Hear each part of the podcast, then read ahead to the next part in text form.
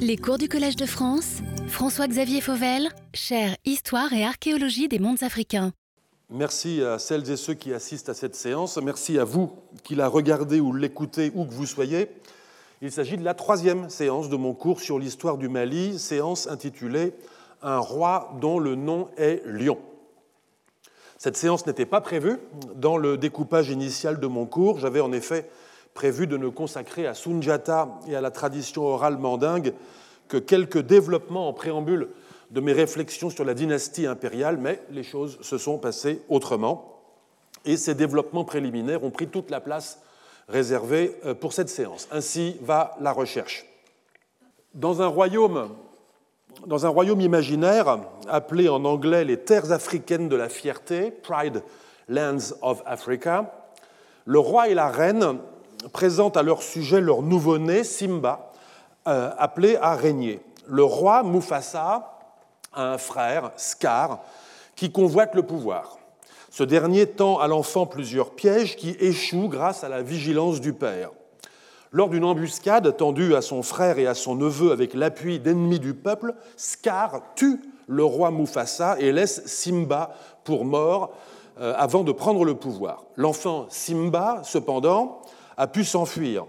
Il grandit en exil, retrouve la compagne de jeu de son enfance, Nala, et d'autres exilés qui le convainquent de revenir dans son pays pour y retrouver son trône. Simba tergiverse, il reçoit la visite euh, du fantôme de son père et comprend qu'il ne peut plus fuir son passé et ses responsabilités. Il rentre dans les terres de la fierté, dévastées sous le règne malfaisant de son oncle Scar. Une grande bataille a lieu, que remportent Simba et ses alliés. Sous l'égide de Simba, l'ordre social est restauré et le peuple prospère. Peut-être avez-vous reconnu le synopsis du Roi Lion, The Lion King, film d'animation des studios Disney sorti sur les écrans en 1994 et devenu par la suite une franchise commerciale fructueuse. Au sein du peuple, euh, constitué des animaux de la savane africaine, le rôle de l'aristocratie est joué par les lions. D'ailleurs, jeu de mots qui ne fonctionne qu'en anglais, pride, fierté, veut également dire troupe de lions euh, en anglais. Le film, faisant vibrer la corde des fiertés africaines et afro-descendantes, raconte donc une histoire anthropomorphe dans laquelle tous les animaux sont heureux d'être gouvernés par leur roi traditionnel, les lions, tous sauf bien entendu les hyènes, leur ennemi mortel, imprévisible, farouche, retors, sans pride, c'est-à-dire à la fois sans fierté ni organisation sociale. On pourrait analyser le scénario de ce film sous l'angle de ce que mon collègue sociologue à l'université de Libreville, au Gabon, Joseph Tonda, appelle une afrodystopie, pour reprendre le titre de son très récent ouvrage paru en 2021. Une afrodystopie, c'est-à-dire une dystopie dont la scène rêvée est située en Afrique. Joseph Tonda a analysé une longue série d'Afriques rêvées depuis l'époque de la colonisation jusqu'à aujourd'hui, rêvé par les colonisateurs, rêvé par les multinationales, y compris du divertissement, rêvé par des pouvoirs africains contemporains. L'Afrique, dit-il, est un continent chimérique, fantasmé par autrui, un fantasme dans lequel pourtant sont contraints de vivre les Africains et les Africaines. On pourrait ainsi analyser le scénario de ce film comme une afrodystopie diffractant une histoire naturelle de l'Afrique écologique, heureuse, soumise au coup d'État, bien qu'aspirant à être restaurée dans son intégrité première, une Afrique en quelque sorte léonine. Il paraît que les lignes de fond du scénario proviendraient des histoires bibliques de Joseph et de Moïse ou encore du Hamlet de Shakespeare. C'est la fiche Wikipédia du roi lion qui me l'indique. L'information n'est pas sourcée, on peut donc supposer qu'elle a été fournie par les studios eux-mêmes et qu'aucun modérateur ne l'a invalidée. Quoi qu'il en soit, ce n'est jamais une mauvaise idée de s'inspirer ou de prétendre s'inspirer de l'Ancien Testament ou de Shakespeare pour brosser une histoire à vocation universelle d'initiation, de pouvoir, de trahison et d'exil. Mais on remarque également sans peine une ambiance culturelle est-africaine à l'exception de Scar, le mauvais souverain dont le nom est anglais, cicatrice, comme Scarface, à l'exception du roi déviant et mafieux, donc, qui n'apporte que désordre et violence dans la société, la plupart des protagonistes du Roi Lion ont des noms swahili, à commencer par Simba, qui signifie lion. Simba, le lionceau en exil, grandit en rencontrant une sorte de sagesse africaine clé en main appelée Hakuna Matata, expression swahili que l'on peut traduire par il n'y a pas de problème ou pas de souci, sorte de carpe euh, qui l'aide à grandir dans l'enfouissement du passé et l'insouciance de l'avenir. L'expression Hakuna Matata a donné l'un des tubes de la bande musicale euh, du film, tube composé par Elton John et écrit par Tim Rice, qui, nous dit-on, avait découvert cette expression dans un guide de conversation anglais Swahili. C'est la notice Wikipédia Hakuna Matata qui me l'apprend. Il y a d'évidentes raisons commerciales pour qu'un film euh, destiné en premier lieu au marché états-unien emprunte ses références culturelles à une partie de l'Afrique aujourd'hui anglophone, y compris lorsqu'il s'agit de citer des noms, de citer une langue, de citer une civilisation, ou encore des épisodes historiques qui sont identifiables comme glorieux par la société actuelle, y compris sa composante africaine-américaine. Il n'est pas complètement étonnant que d'autres régions d'Afrique ne soient pas dans le tableau, ou du moins ne bénéficient pas du même effet de citation. Il a cependant été remarqué, encore que de façon presque confidentielle, que certains motifs euh, ou personnages du roi lion pouvaient avoir quelques ascendants en Afrique de l'Ouest. Le mandril Rafiki, par exemple, en dépit de son nom swahili signifiant ami, est un personnage invocateur des ancêtres qui devient à la fois conseiller et porte-parole de Simba, tel un griot dans le monde mandingue. Mais c'est surtout l'intrigue elle-même l'enfant privé de son trône, contraint à l'exil, puis rappelé pour combattre l'ennemi, le vaincre et refonder l'ordre social dans son royaume, c'est cette intrigue elle-même qui évoque irrésistiblement une histoire familière. Familière parce qu'elle a des échos dans beaucoup de sociétés. Pour ne prendre qu'un exemple, lointain dans l'espace, mais parfaitement contemporain de celui de l'enfant malinqué qui deviendra roi, nous pouvons évoquer Gengis Khan, fondateur de l'Empire mongol. L'enfant naît avec un signe d'élection, mais privé de sa succession légitime, lui et sa mère sont exilés. Déjà enfant, il présente des aptitudes de chef. Ses camarades de jeu sont ses frères de sang et futurs généraux. Il est assisté, durant son exil, par un intercesseur aux redoutables pouvoirs occultes. Il devient roi de guerre et conquiert son propre royaume. L'apogée de son règne est une assemblée lors de laquelle le héros établit un certain nombre d'institutions sociales. J'emprunte ces éléments à l'ouvrage récent de ma collègue historienne de Paris-Nanterre, Marie Favreau, The Horde, How the Mongols Changed the World, paru en 2021. Un auditeur présent dans la salle la semaine dernière m'a également signalé, à juste raison, des parallèles entre cette histoire et la geste de Shaka, roi des Zoulous, en Afrique du Sud, dans le premier quart du XIXe siècle. On pourrait mentionner d'autres exemples hors d'Afrique ou en Afrique. Je signalerai, tout à l'heure un point de comparaison tout à fait significatif avec un récit européen. Mais que l'histoire du roi lion ait des échos dans d'autres sociétés du monde ne signifie pas qu'elle ne provienne pas, dans le cas présent, d'une incarnation littéraire africaine qui rend cette histoire disponible. Que cette disponibilité soit publiquement reconnue ou non, créditée au générique ou non. Aussi voudrais-je vous inviter, à partir de l'intrigue de ce film, à une remontée dans le temps. Elle nous servira peut-être pas à identifier les sources ouest-africaines de l'intrigue du roi lion, mais du moins à rendre visite et à rendre hommage à quelques-uns de ses possibles ancêtres. Beaucoup d'entre vous connaissent sans doute Kamara Lai, écrivain guinéen, né en 1928 à Kouroussa en Guinée et décédé en 1980 à Dakar au Sénégal. Camara Lai eut une carrière de haut fonctionnaire en Guinée sous la présidence d'Ahmed Sékou Touré, qui fut président à vie de son pays entre 1958 et 1984.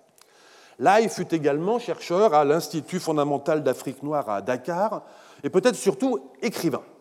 On lui doit trois romans en français, dont deux immensément célèbres. L'Enfant noir, publié en 1953, qui raconte une enfance africaine en Guinée sur un mode autobiographique et nostalgique, une place importante dans le roman est faite à son initiation au sein de la culture malinquée. Euh, et l'autre roman immensément célèbre est Le Regard du roi, publié l'année suivante, en 1954. Le regard du roi est un roman initiatique dans lequel le personnage principal, Clarence, un homme blanc qui vient de perdre son argent au jeu, parcourt d'hallucination en choses trappes une Afrique forestière et onirique en quête du roi du pays, le Naba, qu'il finit par rencontrer dans une apothéose finale. Est-ce une aphrodystopie romanesque? Je ne sais pas. L'écrivaine africaine-américaine Toni Morrison, dont l'œuvre magistrale, récompensée, comme vous le savez, par le prix Nobel de littérature euh, en 1993, euh, euh, et dont l'œuvre a consisté à inlassablement promouvoir un imaginaire déracisé et africain, ce qu'elle appelle un imaginaire africaniste, a vu dans le regard du roi, dont elle a préfacé l'édition en anglais, un roman indiscutablement noir, en dépit de la couleur de peau de son personnage, un roman, en d'autres termes, baigné par une vision authentiquement africaine du monde. Je suis ici obligé de mentionner une polémique désagréable qui affecte la mémoire de Kamaralai.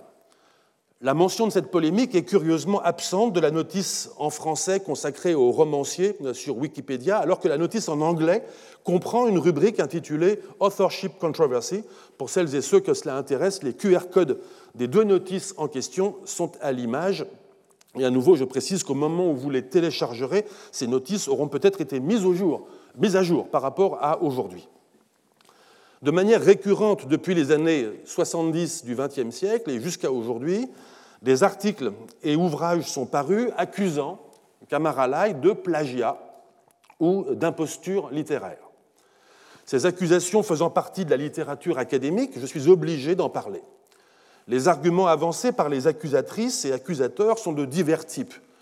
Le romancier ne pouvait pas, affirment certains, compte tenu de son niveau d'éducation, maîtriser la construction et le style romanesque qui se déploie dans l'enfant noir et dans le regard du roi. Il ne pouvait pas non plus maîtriser l'œuvre de Kafka dont on retrouve des allusions dans ses romans. Les noms des supposés vrais auteurs ou des co-auteurs de l'œuvre de Kamaralai, l'un belge, l'autre français, ont même été proposés. On a également suggéré que la connaissance de la culture Mossi, qui se déploie dans le regard du roi, on y repère en effet beaucoup d'éléments de la culture de cour du Moro Nahaba, le souverain traditionnel des Mossi au Burkina Faso, ne pouvait pas faire partie du bagage culturel d'un auteur de naissance malinquée, mais devait plutôt provenir d'un auteur français ayant lu la littérature ethnologique coloniale.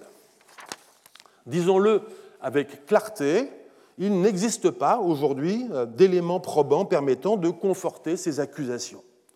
Le démontage le plus ferme de ces accusations persistantes a été fait par l'immense critique littéraire nigérian Francis Abiola Irele dans un article intitulé In Search of Camaralai, paru dans euh, la revue Research in African Literatures en 2006.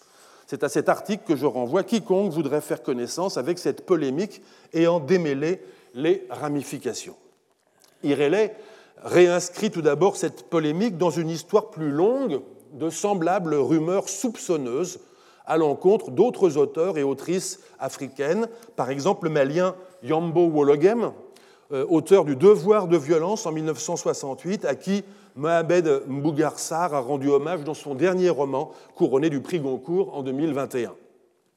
Abiola Irele estime qu'il n'est pas exclu que Kamaralai se soit fait aider que ces textes aient fait l'objet d'un rewriting par un auteur fantôme ou un éditeur, procédé qu'il est nécessaire, selon lui, de resituer dans un contexte de rapports coloniaux inégaux, ou même tout simplement dans le processus de fabrication du roman dans l'édition contemporaine, sans que cela ne doive nous conduire à remettre en cause son rôle et son statut d'auteur de ces romans. Irélé souligne enfin le paradoxe troublant qu'il y a à suggérer qu'un romancier africain ne pourrait pas avoir lu Kafka ou même la littérature ethnologique portant sur une autre société africaine que la sienne, au prétexte qu'il est africain, et par conséquent affecté d'un rôle qui serait de nous parler de sa culture avec authenticité. Si j'ai cru devoir consacrer un peu de temps à cette polémique, quitte à faire une excursion en dehors de ma spécialité historienne, c'est parce que Kamaralai est l'auteur, outre ses trois romans, L'Enfant Noir, Le Regard du Roi et Dramous, paru en 1966, d'un autre livre qui n'est pas un roman. Ce livre n'a pas été réimprimé par l'éditeur parisien. Il est indisponible en librairie et j'ai dû me résoudre à l'acheter dans une librairie d'occasion en ligne. Paru en 1978, deux ans avant la mort de son auteur, il s'intitule Le maître de la parole. On peut trouver que sa façon, dans les pages introductives, d'en appeler à une âme noire qu'il contraste avec une âme européenne est un peu désuète, mais il est difficile de ne pas noter que les citations que fait Kamaralai du philosophe existentialiste allemand Karl Jaspers, ces mentions de Lautréamont et de Kafka sont le fruit d'affinités intellectuelles et esthétiques qui paraissent tout à fait personnelles. Le récit qui fait suite, quant à lui, dénote à mes yeux un remarquable talent littéraire. Il me semble que la polémique signalée tout à l'heure, si polémique il doit y avoir, gagnerait à prendre en considération cette part majeure de l'œuvre de Kamaralai qu'est le maître de la parole, quitte à y découvrir quelques faits qui, à première vue, pourraient nous troubler. Le maître de la parole euh, est ce qu'un critique littéraire peu attentif décrirait comme une version romancée de l'épopée de Sunjata. En effet, le texte n'est pas versifié comme le sont les versions récitées par les bardes malinqués, les griots, lors de performances publiques. C'est une version, celle de Kamaralai, qui a été non seulement traduite du malinqué en français, mais également traduite, si l'on peut dire, de la forme poétique orale dans la forme narrative du roman. Si ce n'est pas un roman, pourtant, c'est parce que sa matière est d'abord une épopée qui n'est pas l'œuvre du romancier. Et pourtant, tout respire dans ce récit l'art du roman. Les descriptions de lieux et d'événements sociaux, les changements de rythme du récit, les délibérations intérieures des personnages, les dialogues. Mais il y a davantage dans ce texte que la version traduite en langue ou en langage romanesque mise à disposition d'un lectorat francophone d'une épopée récitée par des paysans malinqués de la Guinée. On y observe en effet un dispositif narratif tout à fait singulier. Le titre du roman, Le maître de la parole, est l'expression qui désigne le narrateur de l'ouvrage dont Kamaralai prend soin de se distinguer. Qui est ce narrateur? Qui est ce maître de la parole? C'est Babou Condé, le griot ou traditionnaliste. Kamaralai dit traditionnaliste, terme ambigu et impropre. On dirait aujourd'hui traditionniste, un détenteur des traditions orales, c'est-à-dire les textes oraux transmis par la tradition. L'expression maître de la parole traduit l'expression malinquée Belen Tigui, littéralement maître Tigui de la parole, titre qui s'applique à ceux qui détiennent les versions les plus nobles traditions orales. En cela, les maîtres de la parole sont supérieurs aux autres griots ou djeli, qui sont vus parfois comme des chansonniers, des instrumentistes, regrette Kamaralai. Je le cite, des marchands de musique, des choristes ou guitaristes qui errent dans les grandes villes en quête de studios d'enregistrement. Fin de citation. C'est donc ce personnage de Babou Condé qui, une fois ouvert le livre de Kamaralai, raconte l'histoire. Kamaralai nous dit que lui-même n'est que le modeste transcripteur et traducteur du récit de Babou Condé, qui serait quant à lui l'auteur de la légende qui suit. Jusque-là, ce dispositif narratif est tout à fait classique, c'est même sur lui que repose le pacte romanesque. L'auteur invente son narrateur qui, à son tour, raconte l'histoire. Si ce n'est que cette fois, c'est vrai ce qui pourrait n'être qu'un effet de vérité est authentique. Babou Condé était le Belentigui du village de Fadama, en Guinée. Kamaralai dit de lui, je ne résiste pas au plaisir de le citer, qu'il était le détenteur de la chaire d'histoire de toutes les régions de Kouroussa. Fin de citation. C'est-à-dire la province orientale de la Guinée, celle qui voisine avec le Mali actuel. Rappelons que Kouroussa était le lieu de naissance de Kamaralai. Kamaralai avait rendu visite à Babou Condé. Il nous indique les dates du 16 mars au 16 avril 1963. Et il avait enregistré sur bande les paroles du maître. Mais l'irruption de la vérité ethnographique dans le dispositif romanesque engendre un espace créatif qui brouille les rôles. On ne sait pas toujours qui parle à la première personne ou à la troisième personne. Et lorsque dans le récit interviennent des passages versifiés en malinqué, est-ce Babou Condé en version originale ou bien est-ce une version en quelque sorte remasterisée par l'auteur? Il est impossible de le savoir. Il serait pourtant intéressant d'essayer de distinguer les rôles respectifs de l'auteur, Kamaralai, et du narrateur, Babou Condé, mais également d'essayer de distinguer les rôles du narrateur réel, si je puis dire, c'est-à-dire le vrai Babou Condé de chair et d'os, et du narrateur fictionnel, le Babou Condé qui parle sous la plume de Kamaralai. Dans l'attente de ces éclaircissements futurs, j'ai tendance à voir dans cette confusion des rôles le produit d'un authentique art de la mise en scène. Avant de vous faire entendre un extrait, il me faut entrer dans l'histoire. Dans toutes les versions de l'épopée, et en dépit des variantes de noms, de lieux, ou dans les détails du déroulement, l'histoire commence avec deux frères qui habitent le Mandé. Ils sont locteux mais vaillants, ils sont chasseurs, et ils partent en expédition afin de tuer un buffle qui ravage le pays de Do, un autre district malinqué. Ce buffle n'est pas n'importe qui, c'est la transfiguration de Do Kamissa, Kamissa du Do, la sœur du roi de Do, qui est mécontente d'avoir été privée de sa part de l'héritage, de l'héritage de son père au profit de son frère roi, et qui, pour cette raison, massacre des villageois. Beaucoup d'autres chasseurs ont échoué à tuer le buffle avant les deux frères. Mais eux, nos deux frères, ont consulté un devin qui les a avertis, condition de leur succès, qu'il faudrait, en chemin, aider une vieille dame, une vieille femme assez désagréable. Les deux frères rencontrent en effet la vieille femme, qui en effet euh, se révèle irascible, et ils l'aident dans quelques tâches. Pour les récompenser, la vieille femme leur révèle qu'elle est à la fois Kamissa et le buffle et elle leur apprend comment le tuer, comment tuer le buffle. Elle pose cependant une condition qu'ils acceptent, épouser, après leur victoire, la femme la plus laide du pays de Do. Car, dit la vieille femme, je la cite, elle sera une femme extraordinaire si vous arrivez à la posséder, elle est mon double, elle aura un fils encore plus extraordinaire. Fin de citation. S'ensuit une chasse qui fait intervenir divers sortilèges, chasse au terme de laquelle le buffle est tué. Les deux chasseurs victorieux, libérateurs du dos, se voient offrir la possibilité de choisir parmi les plus belles filles du pays. Ils ne se laissent cependant pas euh, circonvenir et choisissent la plus laide, qui s'appelle Sogolon, avatar de la femme buffle affectée de plusieurs difformités. Moqués par les gens de dos en raison de leur choix, les deux chasseurs et Sogolon reprennent la direction du Mandé.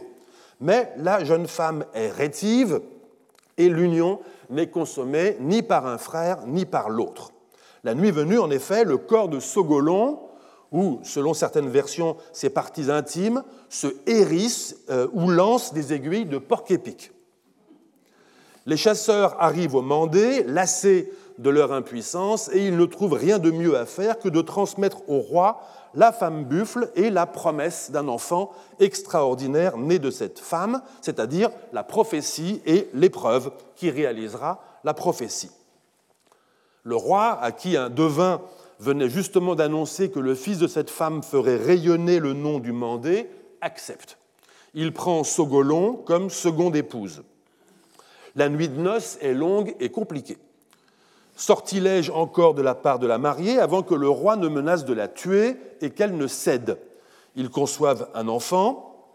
Selon les versions, l'enfant passe plusieurs années dans le ventre de sa mère ou bien fait occasionnellement des sorties, mais revient dans le ventre de sa mère, si bien qu'il faut ou bien patienter pour le voir venir au monde, ou bien inventer un stratagème pour le faire naître définitivement.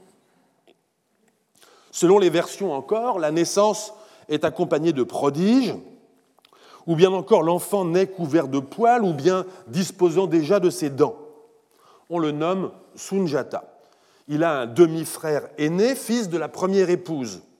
Dans certaines versions, Sunjata naît avant ou bien le même jour que son demi-frère, fils de la première épouse, mais il est privé de son droit d'aînesse par suite soit d'une erreur, soit à cause de sa condition. Car voilà, Sunjata est apparemment infirme plus précisément perclus, c'est-à-dire incapable de se dresser et de marcher. Sa mobilité, en somme, est différée comme l'avait été sa naissance. Cela dure des années. Le roi s'impatiente, Sunjata tardant à honorer la prophétie qui avait été faite à son sujet. Sogolon, sa mère, engendre un autre enfant, une fille, puis un fils, Bori, qui dans d'autres versions est le fils d'une autre coépouse. Mais bientôt, Sogolon tombe en disgrâce en raison de l'infirmité de Sunjata et de la jalousie de la première épouse. Le roi meurt, son fils aîné lui succède, la première épouse devient reine-mère. Et là, les ennuis sérieux commencent vraiment. Sunjata, qui ne marche toujours pas, a alors une dizaine d'années. C'est là que prend place une séquence cruciale de l'épopée à laquelle Kamaralai consacre un chapitre entier. Nous sommes à Niani, capitale du Mandé dans cette version, dans l'enceinte du palais. Un jour que Sogolon prépare le repas pour elle et ses enfants, elle sort de sa case et demande à la première épouse, Fatoumata, si celle-ci peut lui donner quelques feuilles de baobab pour préparer la sauce. Je cite la réponse. Bien sûr que oui, euh, répondit vivement Fatoumata. Mon fils à moi, pour qui les génies n'ont rien prédit, mais qui marche, qui gambade, m'en apporte tous les jours, en grande quantité. Tandis que le tien, qui est soi-disant un surhomme, mais qui se traîne dans la poussière comme un caméléon, n'est même pas capable à son âge de te rendre le moindre service. Tiens, des feuilles de baobab et va nourrir ton bon à rien. Vous avez sans doute perçu le ton du sarcasme dans la bouche de Fatoumata. Effondré, Sogolon entre dans sa case, dissimulant ses larmes à son fils. Lui finit de lécher une calebasse de mille et dit Mère, je vais marcher aujourd'hui. La mère doute, elle rappelle qu'elle a essayé bien des plantes médicinales et bien des offrandes aux divinités. Mère, aujourd'hui je marcherai. Il demande à sa mère une autre calebassée de mille, puis appelle son petit frère qui joue dans la cour. Nan Bukari, Naamun Koro, va dire à mon griot Balafasali Kouyaté de demander à Farakurum de forger une canne, la plus lourde et la plus solide, et de me la faire porter tout de suite. Bori, le petit frère, se rend chez le griot personnel de Sunjata, qui se rend dans les ateliers royaux et demande au forgeron Farakurum de forger la canne. Le forgeron comprend tout de suite. Le grand jour euh, est donc arrivé? Oui, fait le griot. Aujourd'hui n'est pas un jour comme les autres. Le forgeron réalise alors une barre de fer qu'il faut six hommes pour soulever. Il la transporte devant la case de Sogolon, la plante verticalement dans le sol. Un attroupement s'est formé dans le brouhaha, c'est à qui lance colibet ou encouragement. Il faut trois pages épiques à Kamaralai pour décrire comment Sunjata se redresse. Quand c'est fait, la canne en fer, nous dit-il par la bouche de Babou Condé, était tordue et avait pris la forme d'un arc. Sunjata marche et sort de l'enceinte domestique. Sogolon ne résiste pas et lance à Fatoumata en chantant, je la cite, Eau du trou, ne te compare pas à l'eau de source. L'eau de source est limpide. Sunjata se rend au baobab, il l'arrache, le porte sur ses épaules, revient devant la maison de sa mère, dépose l'arbre dans la cour et dit à sa mère À partir d'aujourd'hui, c'est devant ta case que les femmes de Niani, Fatoumata comprise, viendront s'approvisionner. Fin de citation. Je laisse là le roman de Kamaralai et je reviens à mon propos. Vous vous souvenez que nous avons entamé cette enquête généalogique au sujet de l'intrigue euh, du roi lion. Nous venons de rencontrer ici les épisodes de l'enfance d'un héros, sans trop savoir, je l'avoue, si le livre de Kamaralai, de a été lu et par qui. Je disais vouloir remonter la généalogie des ancêtres disponibles de cette histoire. Il y a cependant des ancêtres disponibles qui sont laissés dans l'oubli. Mon, détour par ce livre a pu peut-être ne servir qu'à cela, le désoublier un peu. Bizarrement, Kamaralai ne fait aucune allusion à un autre ouvrage comportant la même intrigue et le même personnage principal paru 18 ans avant le sien. Il s'agit de Sunjata ou l'épopée mandingue de Djibril Tamsir Je dis bizarrement car en effet, le maître de la parole est publié comme s'il n'existait pas déjà un livre ayant utilisé la même matière narrative et ayant eu le même propos visant à donner à entendre la littérature orale africaine. Il est difficile de supposer que Kamaralai ait ignoré la parution de Sunjata ou l'épopée mandingue, car cet ouvrage, publié chez l'éditeur Présence africaine en 1960, traduit en anglais dès 1965, a connu en français des dizaines de réimpressions, a circulé largement en Afrique, en Europe, en Amérique du Nord, a été intégré dans les listes de lecture de nombreux programmes d'enseignement scolaire et universitaire. C'est un livre que l'on pourrait dire culte, au sens où il incarne pour le grand public la littérature orale africaine en contribuant malgré lui à occulter d'autres productions grand public ou savantes. Comme toujours quand il est question de généalogie, les hiatus, les silences et les relations souterraines, c'est-à-dire tout ce qui est troublant, est précisément ce qui est intéressant. Le trouble s'accroît du fait que Djibril Tamsirnian était, comme Kamaralai, guinéen. Il était lui aussi écrivain doté d'une stature internationale. Il était de la même génération que son compatriote, même s'il vécut quatre décennies de plus que lui. Djibril Tamsirnian était né à Conakry en 1932, quatre ans après Lai donc, et il est décédé cette année, en mars 2021, à Dakar. Il a également été remarqué par ma collègue Ella Berthaud au CNRS à Bordeaux spécialiste de la littérature orale, de la littérature africaine, pardon, avec qui j'ai échangé à plusieurs reprises et qui a bien voulu me communiquer un de ses articles non encore parus. Il a été remarqué que les deux ouvrages présentent en outre le même dispositif narratif dans lequel l'auteur s'efface rhétoriquement derrière son narrateur, mettant en quelque sorte sa plume au service d'un véritable auteur qui n'est que voix.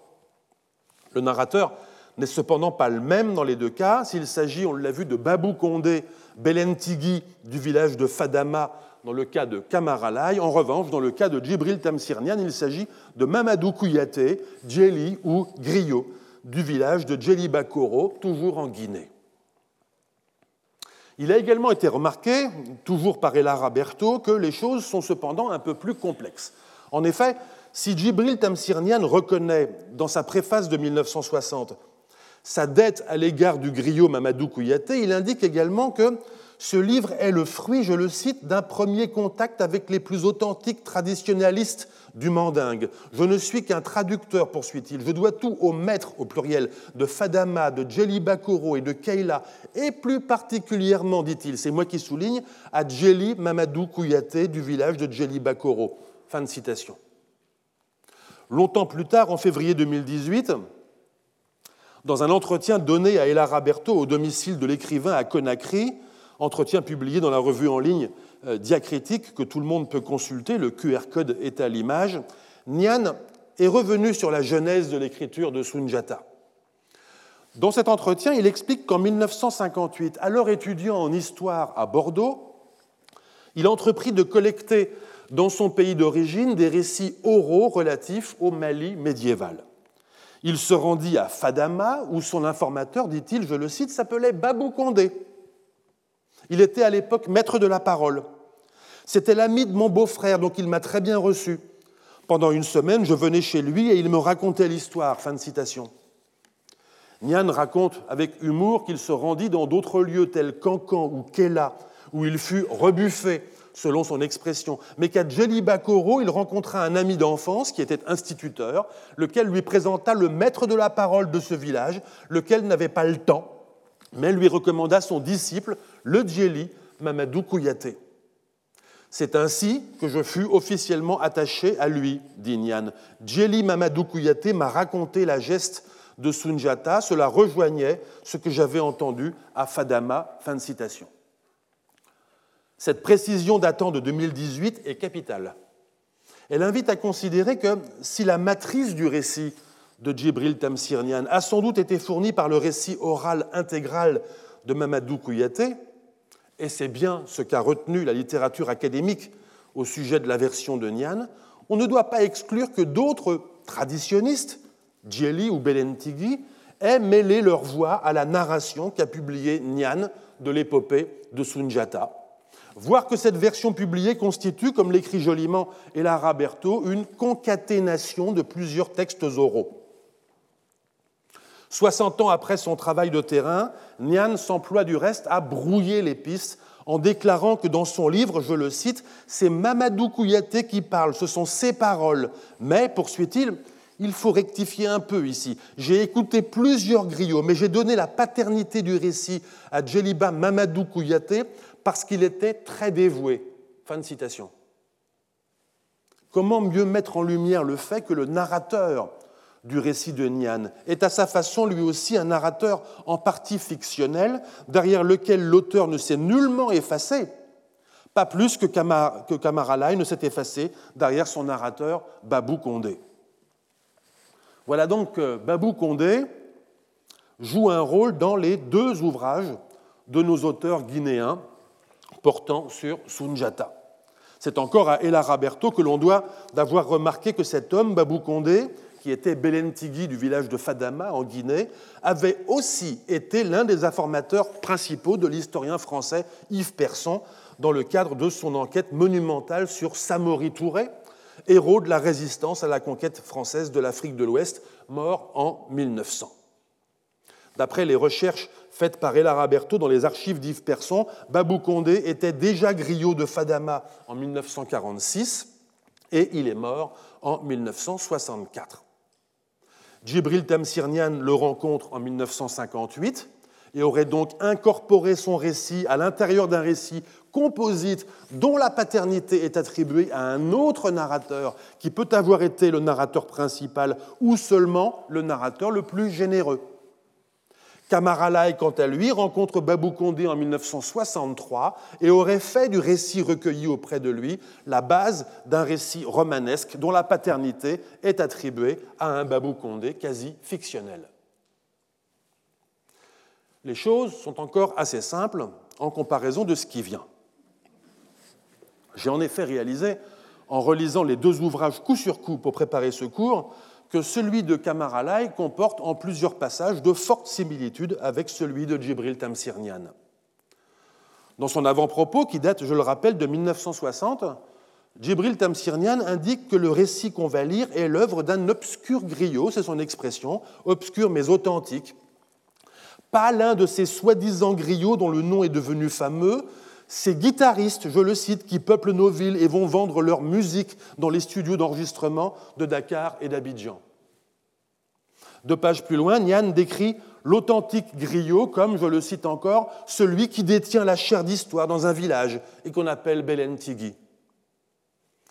Ces formulations sont trop proches de celles que j'ai citées tout à l'heure pour que leur proximité soit due au hasard. Il est indiscutable que Kamaralai a lu l'ouvrage de son compatriote Djibril Tamsirnian. Il y a copié des phrases qu'il a reprises dans ses textes introductifs.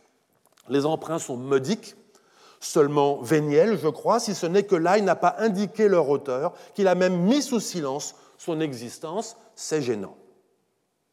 Je ne me suis pas livré à la comparaison séquence par séquence des versions de l'épopée de Nian et de Lai. Je me contente de saisir au vol une similitude, non pas prise au hasard, mais à propos de l'épisode du baobab. Je lis dans la version de Nian, je cite, Derrière Niani, il y avait un jeune baobab. C'est là que les enfants de la ville venaient cueillir des feuilles pour leur mère. D'un tour de bras, le fils de Sogolon arracha l'arbre et le mit sur ses épaules et s'en retourna auprès de sa mère. Il jeta l'arbre devant la case et dit Mère, voici des feuilles de baobab pour toi. Désormais, c'est devant ta case que les femmes de Niani viendront s'approvisionner. Fin de citation. Cet épisode de quelques lignes chez Nian est développé en deux pages chez Lai. Plusieurs phrases sont présentes à l'identique, mais Kamaralai insère deux longs épisodes, deux longs épisodes de sa création. L'un sur Sunjata cueillant un fruit et mangeant sa pulpe avant d'arracher l'arbre, l'autre sur Sogolon sacrifiant un poulet tandis que son fils vient d'entrer dans l'enclos.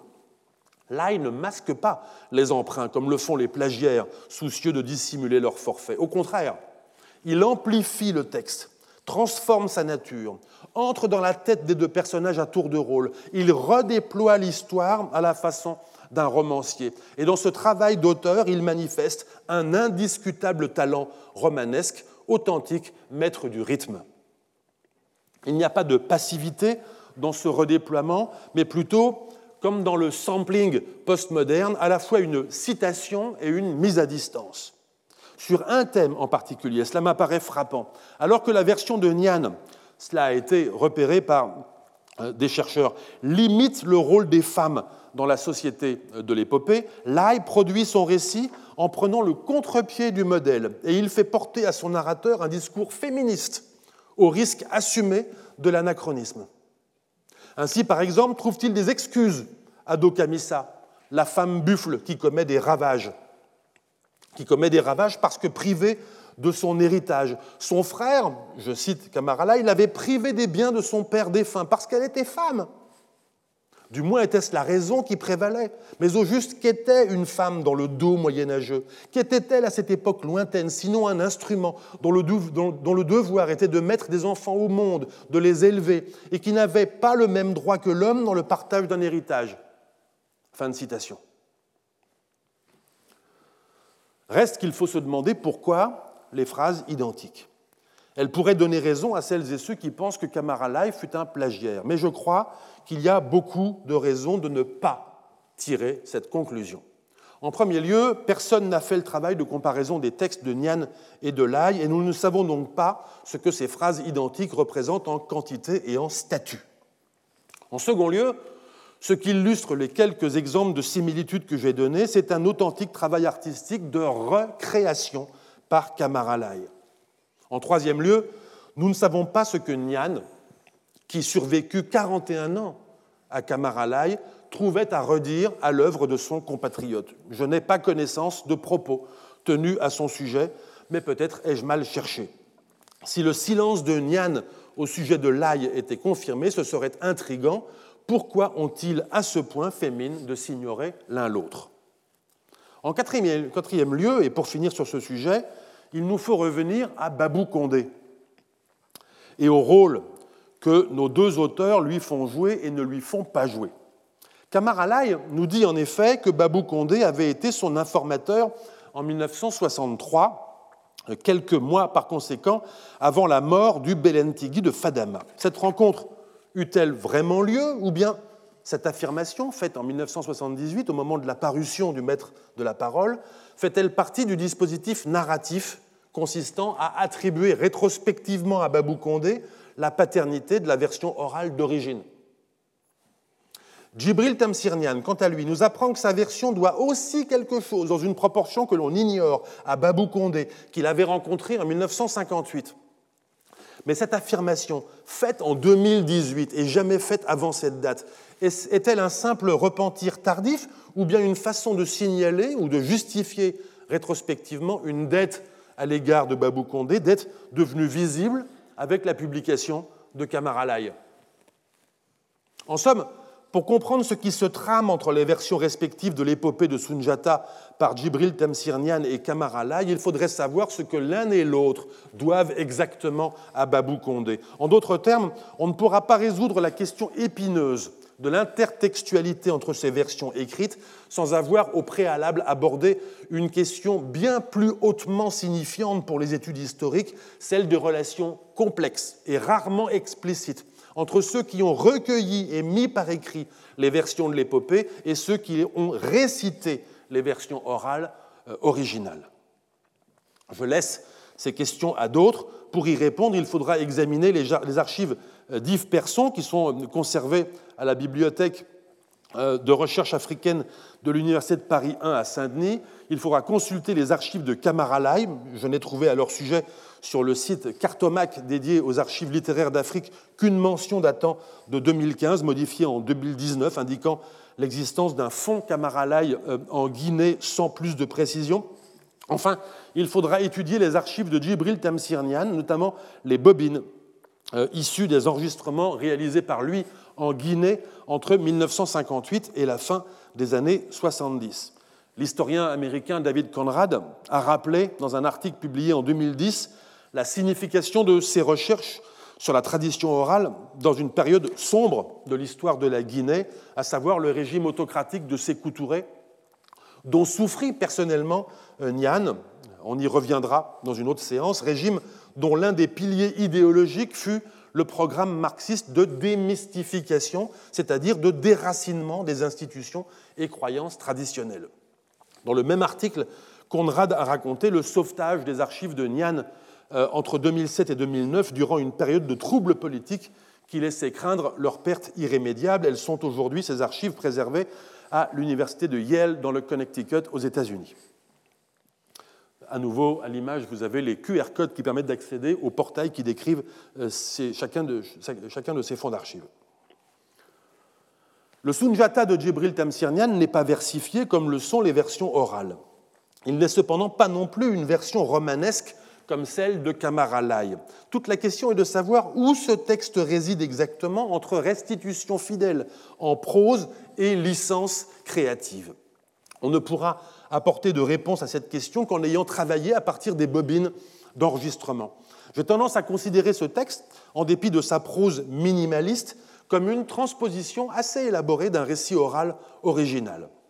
Transposition dans laquelle ont pris place diverses opérations, non seulement une probable concaténation de versions orales, comme on l'a vu précédemment, mais également l'incorporation, sans doute relativement intègre, de chants, proverbes, énigmes et eulogies qui donnent à cette version son style volontairement archaïsant, propre à suggérer la rugosité d'une version recueillie auprès d'un traditionniste.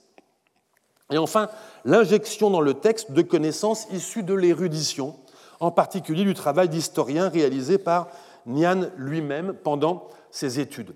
Ce dernier point n'est pas anecdotique, à mon avis. Beaucoup de passages du texte présentent un aspect euh, non pas de texte original, mais de glose ou de texte négocié et rendu euh, par cette négociation conforme aux sources écrites et à d'autres euh, sources orales.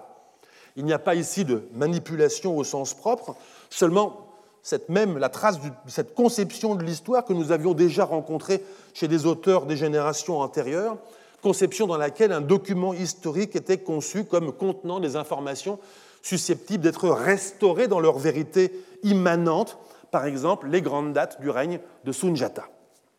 Je vais citer le texte de Nyan, mais je dois d'abord, euh, pour avancer euh, jusqu'à l'épisode qui m'intéresse, reprendre l'histoire là où nous l'avions laissée.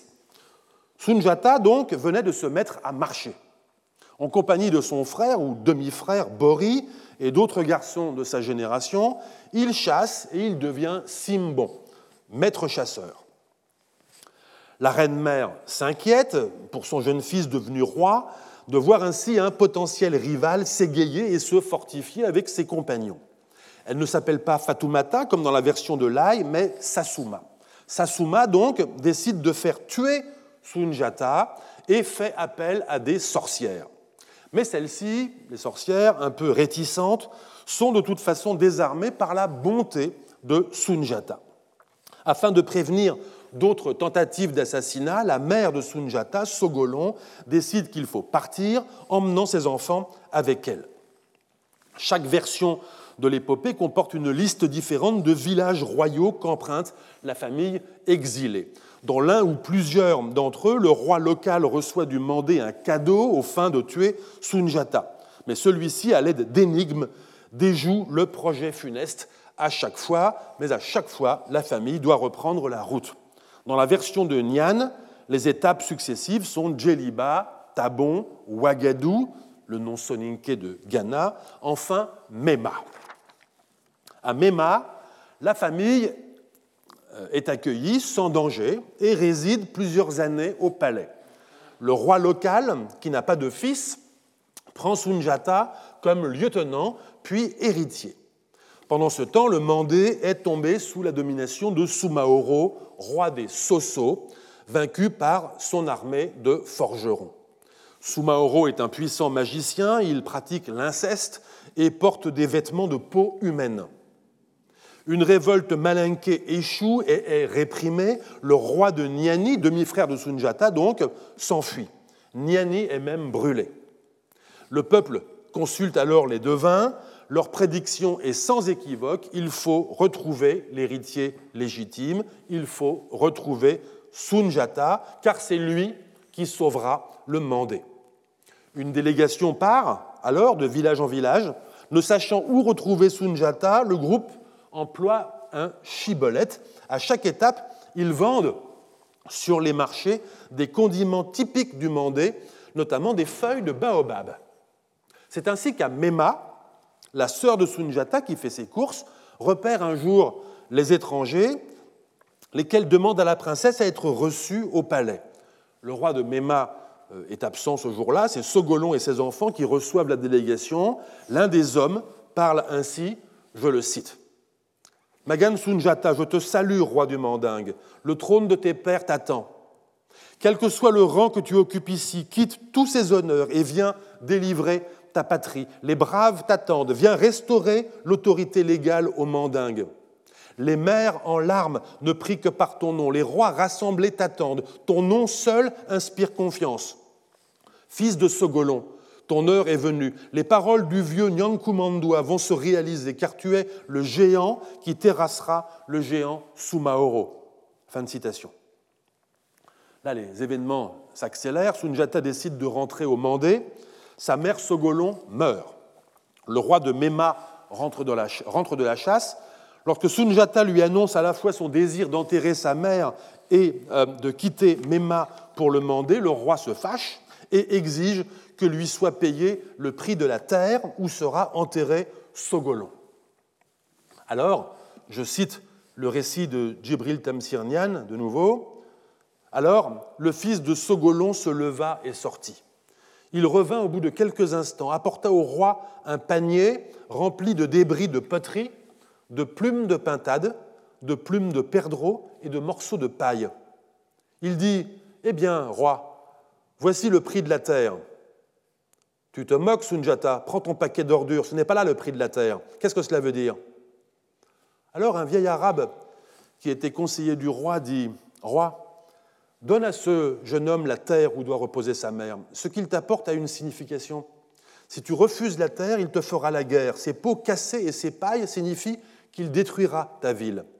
On ne la reconnaîtra qu'aux débris de peaux cassées. Il en fera des ruines où perdreaux et pintades viendront s'ébrouer. Fin de citation. Alors, nous dit l'histoire, le roi accepta, Sunjata enterra sa mère et s'en alla combattre Sumaoro au Mandé. Vous avez sans doute reconnu dans le thème de l'enfant d'extraction royale privé de son trône par un membre de sa famille, exilé, acquérant sa légitimité en exil, puis devenant adulte euh, pour conquérir son royaume, le thème central du roi lion.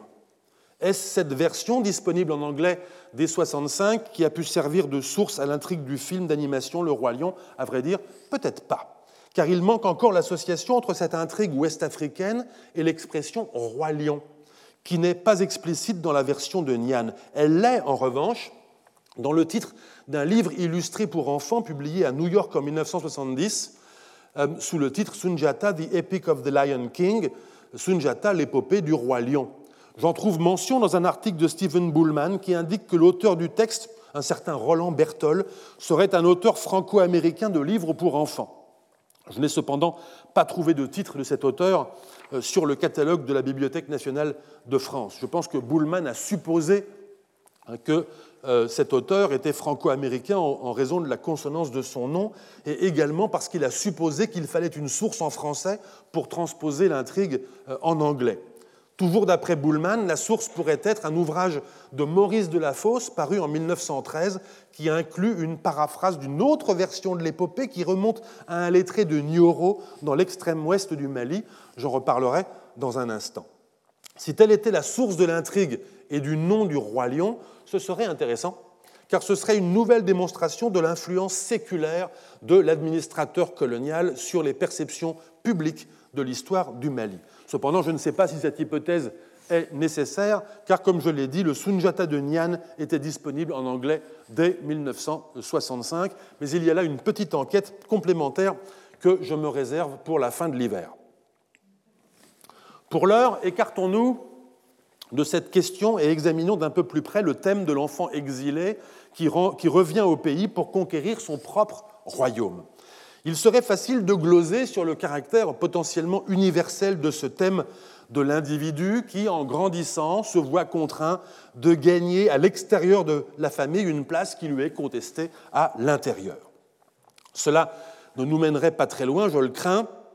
Il est plus intéressant d'observer de quelle façon ce motif peut s'avérer si puissant qu'il structure d'autres traditions orales relatives à d'autres héros fondateurs d'empires. J'ai évoqué tout à l'heure Gengis Khan, permettez-moi d'évoquer à présent Charlemagne. Ainsi, dans une chanson de geste euh, tardive, elle a été composée par écrit dans les toutes premières années euh, du XIVe siècle, chanson de geste relative à Charlemagne, le héros, encore enfant, est déshérité par ses demi-frères. Obligé de s'enfuir en Espagne, il acquiert une renommée à la cour de Galafre, roi musulman de Saragosse. Puis il revient dans son royaume, triomphe sur ses frères, reprend le trône et entreprend enfin des campagnes guerrières contre les Saxons, les Lombards et les Huns.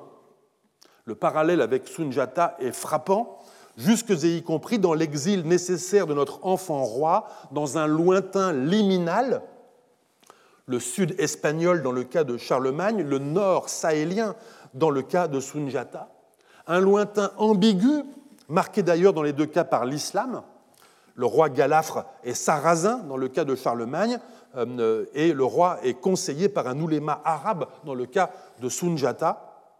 Un lointain, enfin, appartenant à une puissance souveraine perçue comme pouvant être à la fois protectrice et versatile. Plus significatif peut-être encore, vous avez sans doute également remarqué la récurrence et l'emboîtement dans l'épopée de Sunjata du thème du détour comme épreuve de confirmation des signes d'élection. La mère, par sa laideur, le fils, par son refus de venir au monde puis de marcher, présentent des signes d'élection comme la beauté de l'enfant Moïse, que seuls peuvent confirmer néanmoins des excursions par le pays de Do et à la cour royale de Mema. Dans la première épreuve, les deux chasseurs remportent l'ordalie contre le buffle lors du voyage aller, mais ils échouent à s'unir à Sogolon lors du retour, privilège qui est réservé au roi du Mandé. Quant au signe d'élection reçu par Sunjata à sa naissance, ce n'est qu'à la faveur d'un exil et d'un rappel triomphal qu'il gagne le droit de régner. Il me semble qu'il y a là une petite contribution intéressante au cadre idéologique des excursions en mer ou terrestre liée à la légitimité royale, une petite pièce de puzzle qui vient compléter la partie que nous avions remplie lors de la précédente séance. Au Mali, il y a comme partout bien des manières de régner. Par l'héritage au sein du lignage royal. Rappelez-vous ce que disait Moussa au Caire, nous appartenons à une famille dans laquelle le pouvoir s'hérite. Par l'usurpation, souvenez-vous, c'est le cas de l'esclave affranchi Sakura par la conquête. C'est le cas de Sunjata, mais aussi avant lui de Sumaoro. Mais quelle que soit la manière d'avoir pris le pouvoir au Mali, il faut au souverain, pour mériter ce pouvoir, c'est-à-dire pour bénéficier de la reconnaissance du souverain légitime pour son peuple, il faut être allé sur un rivage opposé et en être revenu. Pour mémoire, je mentionne un épisode qui intervient dans l'une des versions de l'épopée entendu de la bouche d'un griot anonyme de Kela au Mali vers 1922 par l'administrateur colonial Jean Vidal. Je l'ai appelé Jules dans une précédente séance, mais je crois que c'est Jean. Sunjata, avec son frère et sa sœur, accompagné d'un groupe de guerriers mis à sa disposition par le roi de Mema, est reparti vers le sud en direction du Mandé. Il atteint la rive gauche du fleuve Niger qu'il s'apprête à franchir pour rentrer dans son domaine, tandis que Sumaoro a massé son armée de l'autre côté, sur la rive droite. Mais le chef de la communauté locale des pêcheurs refuse de prêter euh, ses pirogues à Sunjata. Remarquant que le chef de ces pêcheurs porte au poignet des bracelets en argent que lui avait offert Sogolon lors de son exil vers le nord, Sunjata lui fait comprendre que ces bracelets sont les témoins d'une prophétie qui annonçait cette retraversée. Le chef comprend et prête immédiatement ses pirogues. Sunjata et son groupe traversent le fleuve, la bataille a lieu, l'armée de Sumaoro est écrasée, Sumaoro s'enfuit à cheval en direction du nord, pris en chasse par quelques poursuivants. Il atteint la rive du fleuve qu'il franchit d'un bond, aussitôt atteint à l'épaule par une flèche mortelle qui le pétrifie sur place. On remarque que dans ce jeu de permutation d'une rive à l'autre, Sogolon, Sunjata, Sumaoro, dans ce jeu de permutation d'une rive à l'autre du fleuve s'opère une série de relais de la légitimité. Je remarque également, mais je ne sais pas très bien qu'en faire, que certaines versions font mourir Sunjata dans le fleuve ou au bord du fleuve, non pas d'une flèche accidentelle. Jean Vidal indique que dans la version recueillie par lui, Sunjata serait mort de mort naturelle près de Niani, sur les bords du Sankarani, qui est un affluent du Niger. Il précise, je le cite, mais là, je dois dire que mon enquête euh, dans la région de Niani ne m'a pas permis, je cite Jean Vidal, ne m'a pas permis d'obtenir des descendants même de Sunjata, il veut dire les membres du lignage des Keita, une indication précise sur l'endroit où aurait été enterré le héros. Fin de citation. La photo que vous voyez à présent a été prise par moi à Niani, en Guinée, en novembre 2004. Elle est floue parce qu'elle provient d'une vieille diapo convertie il y a une dizaine d'années au format électronique et que j'ai eu la plus grande difficulté à récupérer. On y voit sur la berge de la rivière, qui est le Sankarani, un puits au premier plan et un petit bosquet au second plan, euh, présenté par les habitants de Niani comme un bosquet commémoratif dédié à Sunjata.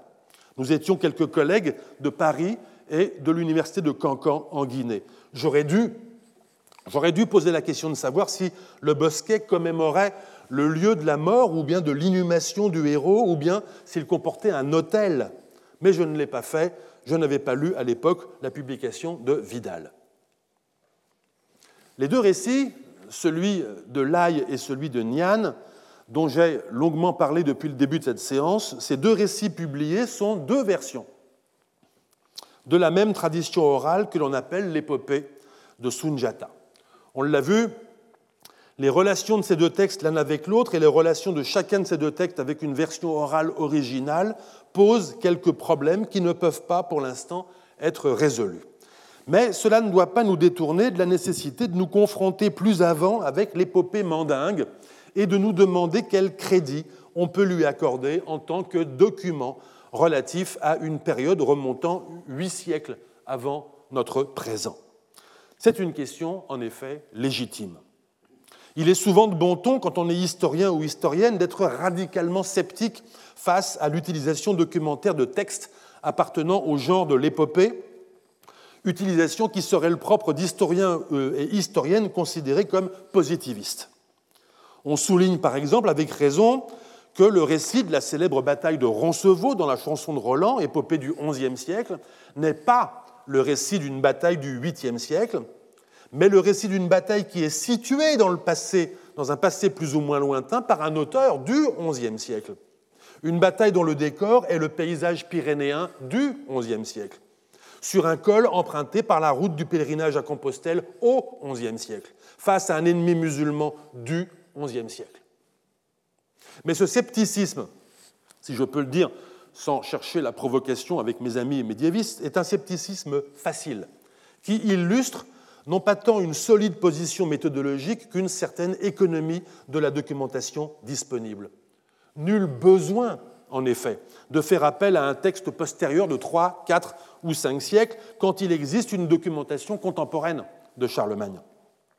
Mais dans d'autres aires culturelles, ce scepticisme n'est pas une option l'épopée, aussi tardive qu'elle soit, est un document. Un document complexe à utiliser parce que mêlé de légendes et de fiction, mais un document tout de même, à l'instar des sagas islandaises, toutes postérieures au XIIIe siècle, qui sont employées comme source pour l'histoire euh, d'événements survenus quatre ou cinq siècles plus tôt. Parce qu'en l'absence d'autres documents, les sagas islandaises peuvent être considérées comme des traces du peuplement de l'Islande. Les historiens et historiennes de l'Afrique n'échappent pas à ces questions que pose finalement le matériau même de l'épopée. Est-elle une œuvre littéraire individuelle ou collective qui date de l'époque de son recueil, ou bien est-elle le produit d'un travail de mémoire qui a traversé la société depuis des siècles? Enregistre-t-elle le présent sous la forme d'un récit projeté dans le passé, ou bien est-elle l'enregistrement du passé? Ou en d'autres termes encore, pour les historiens et historiennes que nous sommes, de quelle période historique l'épopée peut-elle être le document? Deux choses sont sûres. La première est que si les historiennes et historiens sont d'accord pour dire que les épopées nous parlent du passé, comme peut le faire le roman historique par exemple, ils résistent généralement à l'idée qu'elles puissent être des documents susceptibles d'éclairer ce passé. La deuxième est qu'il y a toujours quelque chose dans l'épopée qui résiste au scepticisme des historiens les plus critiques de leur usage documentaire pour la période où se situe l'intrigue. Car la cité de Troie, assiégée par les, Hellènes dans l'Iliade, a existé et correspond sans doute au site d'Issarlik en Turquie.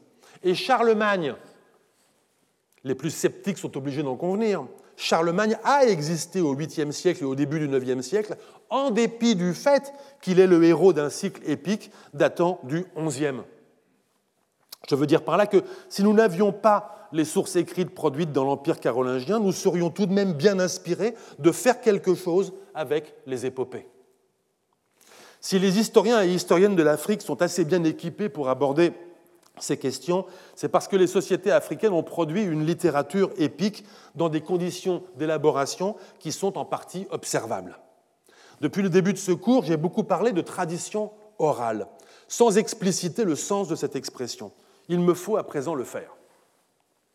Tradition orale est une expression un peu malmenée. Tout le monde croit que l'on travaille forcément avec les traditions orales quand on est historien ou historienne de l'Afrique. Et beaucoup de monde appelle tradition orale des informations qui sont souvent des euh, souvenirs personnels ou familiaux. Je réponds non dans les deux cas. Les traditions orales sont des textes oraux qui émanent de certaines sociétés à certains moments de leur histoire, quand il existe dans cette société des spécialistes chargés de la transmission de ces textes. Spécialistes que l'on désigne, comme je l'ai dit, du nom de traditionnistes. Il faudrait un jour raconter l'histoire mondiale de la prise de conscience des traditions orales comme vecteur de transmission de la mémoire et comme document pour la reconstitution du passé. Une histoire dans laquelle on verrait que les sociétés africaines et les chercheurs africanistes ont joué un rôle central. Djibril Tamsir fut certainement celui qui contribua le plus grandement à assurer aux traditions orales une reconnaissance de plein droit au sein des littératures du monde et de la recherche euh, en histoire. Le français Yves Persson euh, et le belge Jan van Sina ont quant à eux, respectivement dans les sociétés euh, d'Afrique de l'Ouest et dans les sociétés bantoufhones d'Afrique centrale, été les pionniers du développement d'une méthodologie de l'emploi critique de ces traditions comme source. Beaucoup de sociétés africaines possèdent des traditions orales et il existe un courant de recherche très bien établi sur ce type de document qu'incarne par exemple la somme récente en deux volumes publiée en 2021 sous la direction de Akintunde Akinyemi et Toyin Falola, The Handbook of African Oral Traditions and Folklore. Les, traditions, euh, les sociétés mandingues possèdent de semblables traditions. Les traditionnistes des sociétés mandingues, qu'on appelle les griots, n'ont cessé d'en créer et de les perpétuer afin de préserver les généalogies de leurs maîtres, euh, par exemple chefs de lignage ou chefs de village, ou bien des listes de rois, ou bien des récits de fondation de communautés, ou bien encore plus récemment euh, les récits liés aux guerres de Samorie contre l'envahisseur français. Au sein de ce vaste ensemble de traditions orales, l'épopée se singularise par son genre aisément reconnaissable et sa relative standardisation à travers l'ère mandingue. Tout le monde dans les sociétés mandingues la connaît. Il s'agit de la geste qui raconte l'histoire de la femme buffle, de la naissance et de l'enfance de Sunjata, de l'exil de celui-ci en dehors du Mandé, de son retour au Mandé, de sa guerre victorieuse contre Sumaoro, roi des Soso, et enfin de la fondation des normes de la société malinquée. Les griots détenteurs de l'épopée de Sunjata appartiennent à des lignages particuliers, généralement couillatés ou diabatés. Ils sont attachés au service des lignages aristocratiques, généralement celui des Keïta. Ils sont griots de père en fils et ils effectuent parfois des parcours de formation dans le Mandé qui les rattachent à ce qu'on pourrait appeler des écoles. Les spécialistes, à l'instar de ma collègue Taltamari au CNRS à Paris, ont montré que l'épopée résulte d'un processus complexe de transmission, d'extension et de recréation. Ils débattent, et elles débattent, ces spécialistes, de la valeur relative de l'épopée en termes d'expression littéraire, de performance sociale et de source pour l'histoire. Une excellente introduction à ces débats est l'ouvrage In Search of Sunjata, édité en 1999 par Ralph Austin.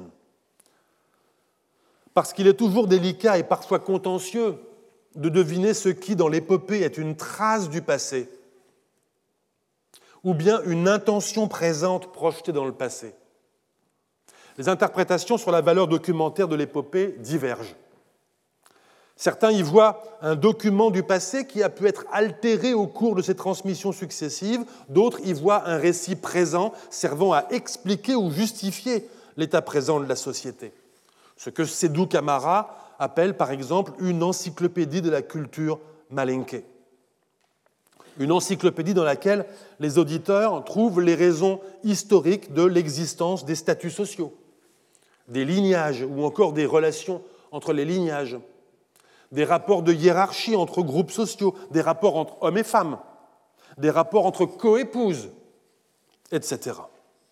Il n'est pas toujours aisé, il est même presque toujours malaisé, de décider ce qui est trace et ce qui est intention. Par exemple, si le roi Sumaoro est un kanté dans l'épopée, est-ce parce que le récit se souvient que ce roi était forgeron et que les forgerons appartenaient déjà, au lignage Kanté?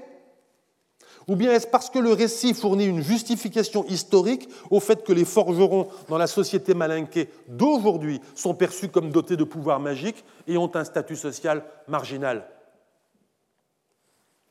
Quoi qu'il en soit, une dimension particulière qui ne peut pas nous échapper est que si l'épopée est récité par les griots, les griots ont institué leur propre rôle de griot à l'intérieur de l'épopée. Sunjata, vous vous en souvenez, a son griot personnel qui s'appelle Bala Faseke. Dans l'épopée, il est le compagnon, le messager, le porte-parole de Sunjata. Il est, aussi, il est aussi celui qui narre les hauts faits de Sunjata lors de certaines occasions. Or, dans la société d'aujourd'hui, les bardes c'est encore euh, l'historien Sédou Camara qui parle, les griots qui ont pour charge de réciter l'épopée de Sunjata sont en relation avec le pouvoir dont ce texte représente la voix. C'est par leur intermédiaire, l'intermédiaire des griots, que le lignage royal des Keita justifie sa mise en place et fait acte de son pouvoir sur les autres. Fin de citation. En d'autres termes, l'épopée de Sunjata, récit d'une histoire qui s'est déroulée il y a huit siècles, serait un contrat tout à fait contemporain entre détenteurs du pouvoir politique traditionnel, le lignage des Keita, et détenteurs du pouvoir de la parole. Écoutons Bala Faseke, le griot de euh, Sunjata. Écoutons-le dans la version du griot Mamadou Kouyaté ou peut-être du griot Babou Kondé, en tout cas dans la version publiée par Djibril Tamsir Nian. Nous sommes au lendemain d'une bataille, une bataille qui a eu lieu à Tabon, que vient de remporter Sunjata. Sa sœur et son griot, qui étaient prisonniers de Sumaoro, viennent de s'évader et de le rejoindre.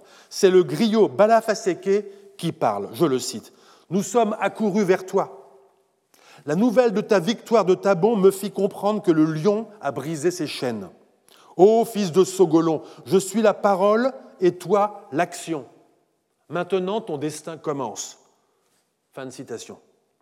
À présent, c'est le griot narrateur qui parle. Il parle des griots et il parle des hommes de pouvoir. Écoutez bien, Sunjata était très heureux de retrouver sa sœur et son griot. Il avait maintenant le chantre qui, par sa parole, devait perpétuer sa mémoire. Il n'y aurait pas de héros si les actions étaient condamnées à l'oubli des hommes, car nous agissons pour soulever l'admiration de ceux qui vivent et provoquer la vénération de ceux qui doivent venir. Fin de citation. Depuis qu'elle a été reconnue comme un genre au sein de la tradition orale malinquée et plus largement mandingue, l'épopée de Sunjata a certainement été récitée des centaines de fois en différents lieux, au Mali, en Guinée, en Gambie ou ailleurs, en diverses occasions cérémonielles ou conjoncturelles, par exemple à la faveur de commandes politiques ou médiatiques ou encore académiques mais moins d'une centaine de versions ont été publiées dans des éditions savantes ou populaires qui s'appuient sur guère plus d'une cinquantaine de versions recueillies. Je place à l'image une carte des principaux lieux d'origine des griots récitateurs de l'épopée. Encore faut-il s'entendre sur ce que recueilli veut dire. En effet, beaucoup des versions recueillies ne l'ont été que partiellement et l'ont été souvent sous forme de paraphrase. Ce fut souvent le cas à l'époque de la domination coloniale. Cela traduit à la fois l'inexistence alors d'équipements d'enregistrement, mais aussi un certain laxisme dans l'attention à la tradition, considérée, on l'a vu, comme un simple réservoir indigène de connaissances dans lequel l'administrateur se réserve de puiser. De façon intéressante, certaines des plus anciennes versions recueillies jusqu'aux années 20 du XXe siècle, ont été récités sur la base d'une version écrite en arabe par un cadi musulman, Mamadou Aïssa Diakité, de Nioro du Sahel, vous voyez sur la carte, dans l'extrême euh, ouest du Mali. Version écrite en 1891, peut-être à la demande d'un officier d'artillerie français qui avait pris part à la conquête. De façon similaire, l'hypothèse a depuis longtemps été émise que les versions périodiquement récitées à Kangaba, au Mali par les griots diabatés du village de Kela proviendrait, elle aussi, d'un possible phénomène de réoralisation à partir d'un ou plusieurs manuscrits, cette fois rédigés en adjami, c'est-à-dire en malinqué utilisant euh, l'écriture arabe, des manuscrits qui seraient tenus secrets et serviraient à la fois à conserver et à régénérer euh, les versions orales. Quoi qu'il en soit, ces indications et hypothèses doivent nous inciter à ne pas voir les différentes versions récitées de l'épopée comme des documents immobiles. Elles entretiennent les unes avec les autres, certaines d'entre elles avec le support écrit, certaines d'entre elles également avec les sources arabes médiévales et avec les travaux académiques, on l'a vu dans le cas de Djibril Tamsirnian, des rapports d'intertextualité. Mais cette mobilité de la tradition ne doit pas, inversement, nous distraire de, considérer les versions récitées comme des documents constituant un corpus. À cet égard, les efforts ont été tardifs. Lorsque des versions de l'épopée, à partir des années 50, ont pu être enregistrées sur un support audio, elles n'ont malgré tout que rarement fait l'objet d'éditions bilingues. La plus ancienne est celle qui fut recueillie en 1967 auprès du griot Tiemoko Kone de Mourdia au Mali par Lassana Doucouré. Il s'agit d'une édition en malinké et en français avec une traduction interlinéaire. Nous disposons depuis lors de plusieurs autres éditions bilingues, comme celle de la version de Wakamisoko, griot de Krina au Mali, recueillie par Youssouf Tatasissé euh, en plusieurs sessions entre 1972 et 1975. Je place à l'image une double page de l'édition de 2000, ou encore l'édition de la version de Lanciné Diabaté, un griot de Kela au Mali, recueilli par Jan Janssen en plusieurs sessions entre 1989 et 1992. Ces deux dernières éditions font partie d'un petit nombre d'éditions de référence. Remarquons enfin que fort peu de traditions recueillies l'ont été au cours des deux dernières décennies. La tradition orale et en particulier la récitation de l'épopée tend en effet à se tarir en raison de facteurs sociologiques qui transforment profondément les rapports sociaux euh, sur lesquels repose la perpétuation de la tradition et la transmission des textes oraux. Je voudrais, pour finir cette séance, effectuer un saut du lion en arrière de quelques siècles. L'historien arabe Ibn Khaldoun, à la toute fin du XIVe siècle, a interrogé plusieurs informateurs qui venaient ou qui revenaient du Mali. C'est à lui, vous vous en souvenez, que nous devons un certain nombre d'informations importantes pour l'histoire du siècle et demi antérieur à la période à laquelle il consigne ses témoignages. Revenons euh, un bref instant sur ce qu'il dit au sujet du fondateur de la dynastie, Je le cite.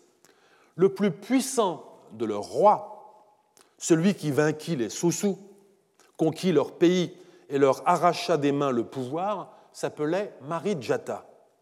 Marie, chez eux, signifie émir de sang royal, et Djata veut dire lion. Fin de citation. En malinké actuel, Mahari signifie maître. Peut-être y eut-il une autre signification par le passé, celle de membre du lignage royal. En tout cas, la correspondance que fait Ibn Khaldoun entre le malinké Mahari et l'arabe Amir ressemble à une fausse étymologie. En revanche, il a pleinement raison sur l'autre partie du nom, Jata veut dire lion. Le personnage auquel les informateurs d'Ibn Khaldoun accordaient déjà le rôle de libérateur du Mandé et de fondateur de la dynastie régnant sur l'empire du Mali s'appelait Lion. En pays malinqué, tout le monde le sait. Tout le monde n'a cependant pas le même avis sur ce que signifie Sunjata. Wakamisoko, par exemple, le griot de Krina au Mali, le comprend comme Sojata, nom qui désigne selon lui un être mythologique mi-homme, mi-lion. Dans les dictionnaires, cependant, le même mot, Jata-stone, littéralement lion-cheval, désigne plutôt la hyène, l'ennemi du lion. Pour le griot gambien Bamba Suso, qui parle un autre dialecte mandingue, le Maninka, la première partie du nom de Sunjata signifierait voleur, par allusion à un épisode de l'enfance du héros dans sa version.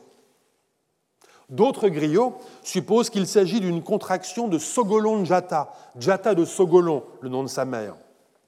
Ces divergences ne doivent pas être dissimulées, au contraire, elles soulignent qu'en dépit de ce, qui, ne s'est pas conservé, la partie solide, la partie résistante du nom euh, de Sunjata désigne Sunjata comme le roi qui s'appelait Lion.